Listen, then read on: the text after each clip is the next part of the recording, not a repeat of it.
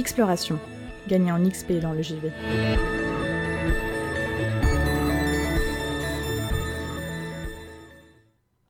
Le 26 janvier dernier, le journaliste Corentin Benoît Gonin a publié un article pour Le Monde intitulé De Street Fighter 2 à Tekken 8, l'étranger dans les jeux de combat japonais, de la caricature à l'arme de séduction.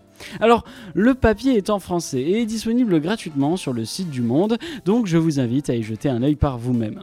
Dans ce papier, Corentin revient sur l'histoire des représentations de diverses nationalités au sein des franchises Tekken et Street Fighter.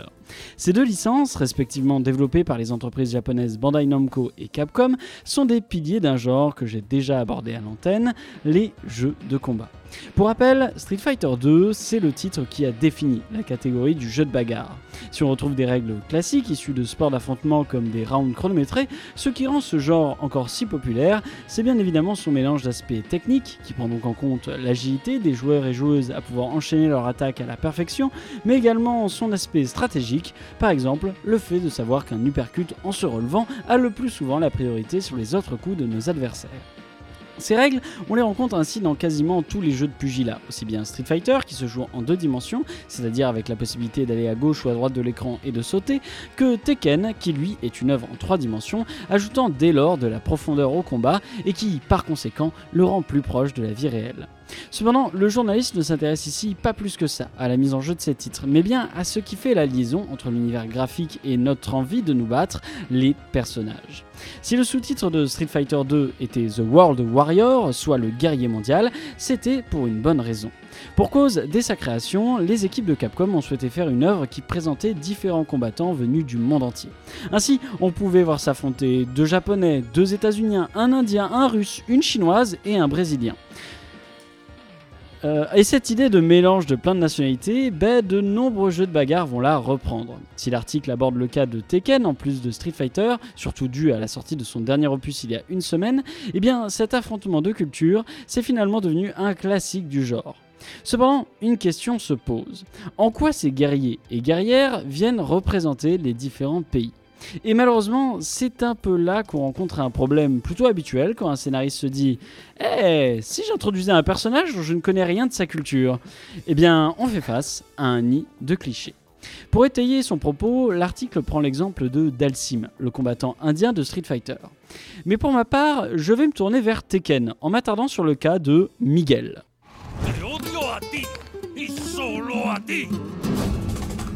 Miguel. Vous l'aurez peut-être deviné à son prénom, mais Miguel Caballero Roro, c'est un Espagnol de 26 ans. Maintenant, autour de la table, si vous deviez, donner un métier à un Espagnol, ça serait quoi? Ah, ce serait Toréador. Marchand de tapas. Marchand de Bon, alors du coup, non, c'est Matador, exactement. Ah oui. Donc Miguel est un Matador. Et plus que ça, c'est aussi un beau gosse brun aux yeux marrons, indiscipliné, qui adore la bagarre. Il ne pratique pas d'art martial particulier, c'est juste un bourrin qui fout des grosses patates et qui veut venger la mort de sa sœur. Bon, je sais, dit comme ça, on peut penser qu'une telle représentation ne permet pas de bien étendre l'histoire de nos personnages. Ben, c'est tout à fait vrai, hein, car si les studios de développement ont compris qu'il était très positif d'utiliser des combattants et combattantes issus de divers pays afin de toucher de nouveaux publics, il faut encore leur donner des vies intéressantes. Dès lors, il n'est pas étonnant de voir que les jeux de combat ont pour la plupart du temps des scénarios dignes de grands nanars qui pourraient être chroniqués dans Cinémal. Cela dit, si on reste concentré uniquement sur ces représentations, eh bien, elles ne sont pas que négatives. Toujours dans l'article du Monde, Matt Leone, auteur de l'histoire officieuse de Street Fighter par ses créateurs, explique que ces stéréotypes permettent de faire passer des concepts très efficacement aux joueurs ou à la joueuse. Aussi, si on parle de clichés ou de stéréotypes ici, en réalité, on est plus proche de la caricature. Je vais prendre cette fois-ci l'exemple d'un autre jeu de combat dont j'ai déjà traité à l'antenne, avec le cas de Raphaël dans Soul Calibur. Well then, let us dance. Raphaël, introduit dans Soul Calibur 2, c'est un noble français qui se bat avec une rapière. Il est hautain et maniéré, et cela se voit clairement au travers de son look. Ainsi, lorsque ce Rouennais vous attaque, eh bien, il vous tient à distance et vous assaille de petits coups d'épée bien relous. De cette façon, l'usage de sa nationalité, reflété par des clichés, vient faire écho à ses capacités de combat. Pour rester sur un exemple français, dans Street Fighter 6, sorti l'année dernière, nous avons découvert Manon, une judokate française donc, mais qui est aussi un top modèle. De plus, elle devient plus forte en remportant des médailles grâce à ses prises de judo. Repère. Pour le coup, c'est extrêmement cliché, mais au moins comme ça, il n'est pas difficile de comprendre qu'on va passer un sale quart d'heure si elle réussit à nous attraper. Après, comme l'explique l'article, toutes ces représentations ne sont pas spécialement mal perçues par la population des différents pays dépeints. C'est notamment le, le cas de guerriers issus de pays arabes qui jouissent souvent d'une grande popularité au Moyen-Orient. Au final, c'est très subjectif. Regardez, si on s'attarde sur Victor Chevalier, dernier personnage français ajouté au casting de Tekken, on parle d'un agent secret qui se bat avec un costume haute couture, un pistolet et une épée. Bah désolé, mais moi je trouve ça super stylé comme look. Accepte ta défaite. Tu as perdu d'avance.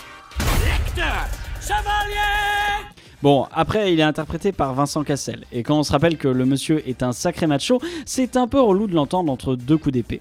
Ah, et pour ceux qui ne voient pas à quoi je fais référence, il avait dit, je cite, Aujourd'hui, c'est presque honteux d'être masculin. Il faut être plus féminin, plus vulnérable. Si les hommes deviennent trop vulnérables et féminins, on va avoir un problème. Bref, bien que le personnage transpire l'image de Cassel, il ne véhicule pas ses idées, donc c'est déjà ça. Ainsi, chaque individu peut bien penser ce qu'il veut des diverses représentations étrangères dans les jeux de combat. Dans les faits, elle reste vectrice de messages culturels forts et de quelques clichés qu'il vaut mieux prendre au second degré. Pour finir cette chronique, je n'allais pas pouvoir parler de jeux de combat sans vous proposer d'écouter un morceau issu de la BO d'une de ses productions. Cette fois-ci, j'ai associé une nationalité à un titre. Je vous en lise quelques-uns, vous votez et on s'écoute ça. C'est bon pour vous? Allez, c'est parti. Alors pour les nationalités, on a donc anglais, saoudien, français, hongkongais ou japonais. Alors, t'en dis Hmm. quoi, Théo? Bah, C'est une bonne question, tu vois, parce que le euh, saoudien, j'imagine que c'est une, c'est une musique un peu arabe. Euh, hongkongais, c'est euh, Hong Kong, c'est euh, bah c'est pas chinois, mais c'est euh, c'est la, Alors- alors- c'est la même cam. Alors du coup, j'ai découvert ouais, que Hong Kong c'était une région indépendante de la Ouais, Chine. c'est euh. c'est indépendant, oui. attention. Ouais. Ah, je sais pas du tout. En même temps, français, je- vu que ça correspond aussi à des clichés musicaux, je me demande ce que c'est sur les français, quoi. Oh la baguette, la baguette. le croissant. Il y aura forcément de l'accordéon, c'est sûr. tu penses? Je sais pas, qu'est-ce que t'en dis? On, on part sur français? Vas-y. Allez, alors Raphaël Alors, ben alors, alors Léo, alors Léo, ça faisait longtemps que j'avais pas passé du Guilty Gear Strive à l'antenne, Léo. Allez, ah, ça fait quoi, un mois et demi? Bref, des Français dans Guilty Gear, il y en a deux. Il y a un père et son fils, les Kisk, Kai et Sin. Alors cette fois-ci, je vous propose d'écouter le thème de Kai, le daron. Comme d'habitude avec Guilty Gear, on est sur du métal, avec The Roar, mais avec The Roar of the Spark, qui est donc le titre du morceau. On est plus précisément sur du power metal. Dans cette chanson, le personnage décrit la volonté qui le pousse à rendre le monde meilleur, et il espère que ses actions seront les étincelles qui viendront mettre le feu aux poudres pour créer une société plus juste et égalitaire. Encore une fois, c'est composé par Daisuke Et interprété par Naoki Hashimoto.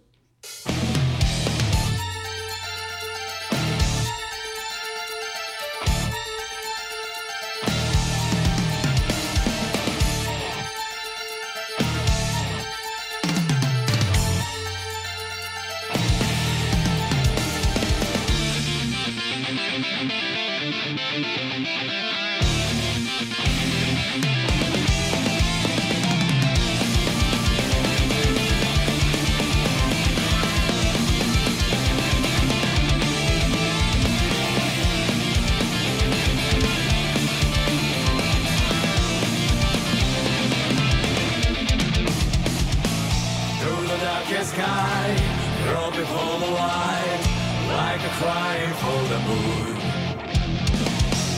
Never ending ride.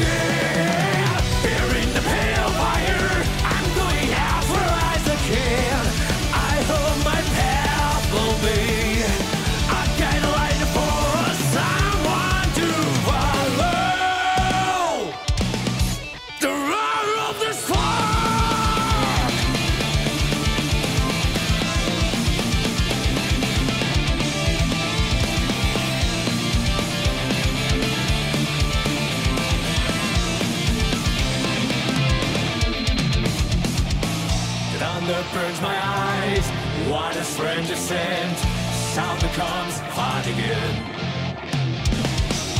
Never ending why, forgot I what I want. Is this art?